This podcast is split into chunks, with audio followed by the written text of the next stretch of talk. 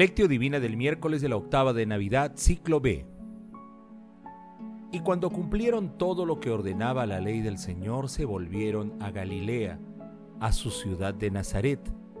El niño iba creciendo y robusteciéndose y se llenaba de sabiduría, y la gracia de Dios estaba con él. Lucas capítulo 2 versículo del 39 al 40. Oración inicial. Santo Espíritu de Dios, amor del Padre y del Hijo, ilumínanos con tus dones para que podamos comprender los tesoros de la sabiduría que Jesús nos quiere revelar en este día.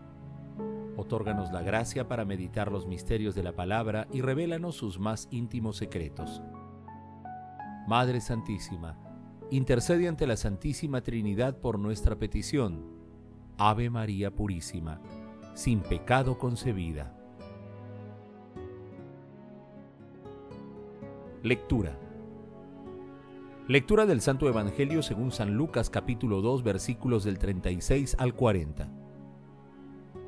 En aquel tiempo había una profetisa, Ana, hija de Fanuel de la tribu de Aser. Era una mujer muy anciana.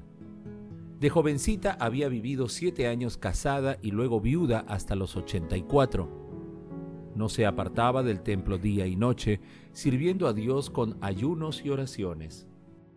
Acercándose en aquel momento, daba gracias a Dios y hablaba del niño a todos los que aguardaban la liberación de Jerusalén. Y cuando cumplieron todo lo que ordenaba la ley del Señor, se volvieron a Galilea, a su ciudad de Nazaret. El niño iba creciendo y robusteciéndose, y se llenaba de sabiduría, y la gracia de Dios estaba con él. Palabra del Señor. Gloria a ti, Señor Jesús.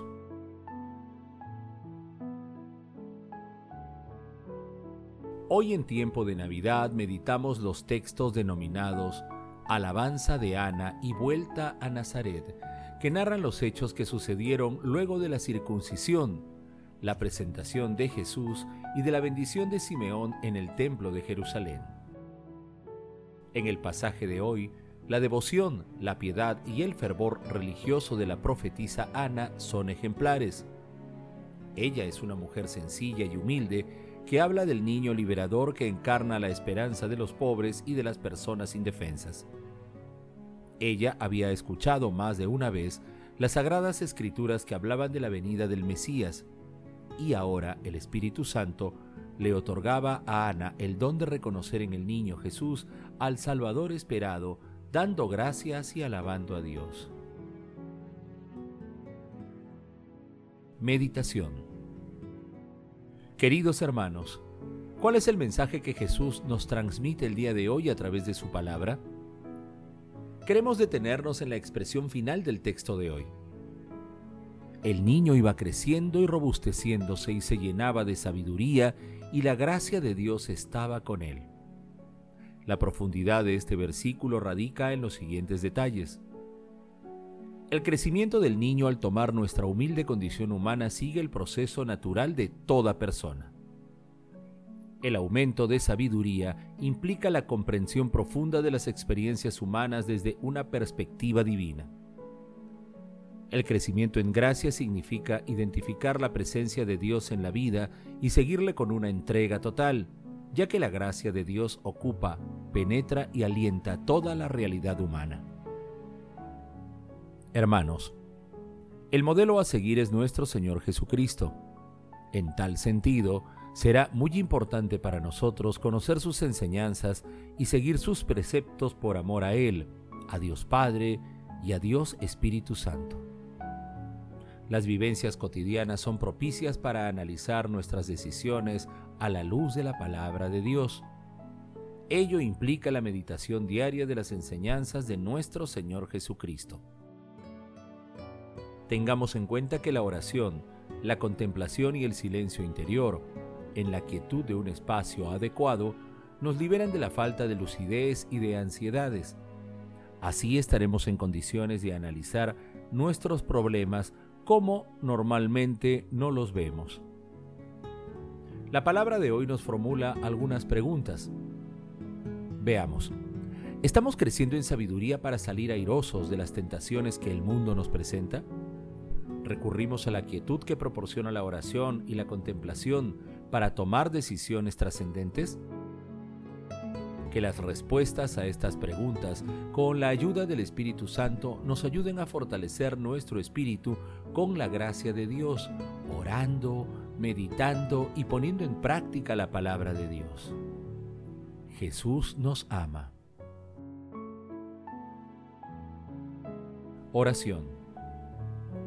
Padre Eterno, te alabamos y te bendecimos y te agradecemos por tu amor, misericordia y bondad para con la humanidad al enviar a tu único Hijo nuestro Señor Jesucristo como Redentor.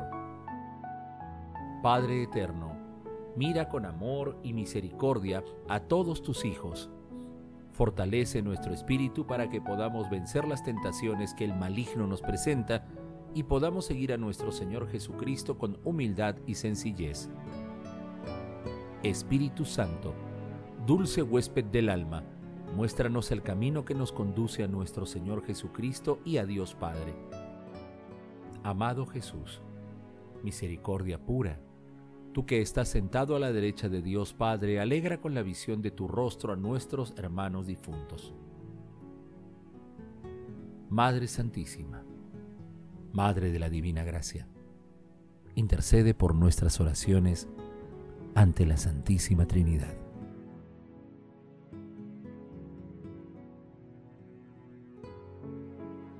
Contemplación y acción. Hermanos, contemplemos a Dios con la lectura de un escrito de H. J. M. Nowen. Ser hijo de Dios no te hace libre de tentaciones, podrás tener momentos en que te sientas tan bendecido por Dios, tan en Dios, tan amado, como para olvidar que vives aún en un mundo de potencias y de principados. Pero tu inocencia de hijo de Dios tiene necesidad de ser protegida. De otro modo serás fácilmente catapultado fuera de tu verdadero yo y experimentarás la fuerza devastadora de las tinieblas que te rodean. Este salir de ti mismo puede sobrevenirte como una gran sorpresa.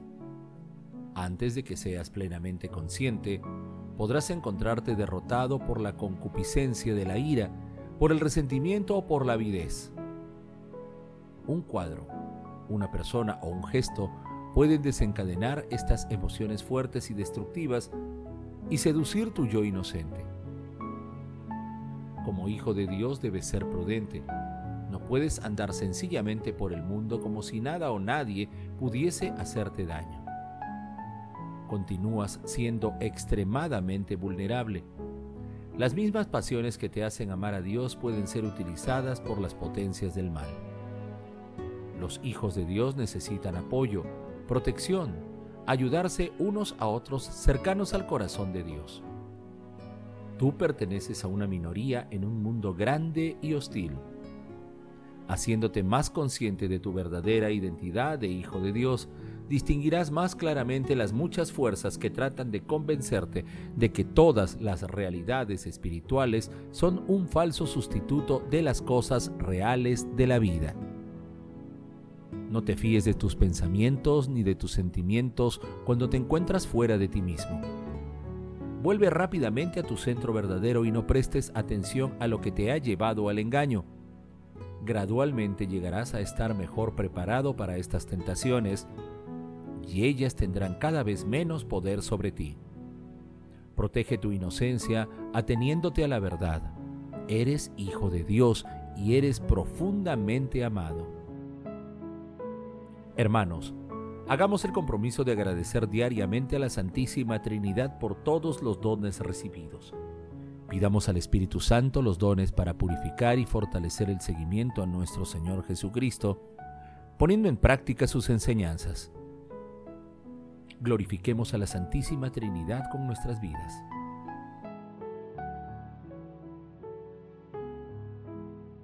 Oración final. Gracias Señor Jesús por tu palabra de vida eterna. Que el Espíritu Santo nos ilumine para que tu palabra penetre a lo más profundo de nuestras almas y se convierta en acción. Dios glorioso, escucha nuestra oración. bendito seas por los siglos de los siglos. Madre Santísima, intercede ante la Santísima Trinidad por nuestra petición. Amén.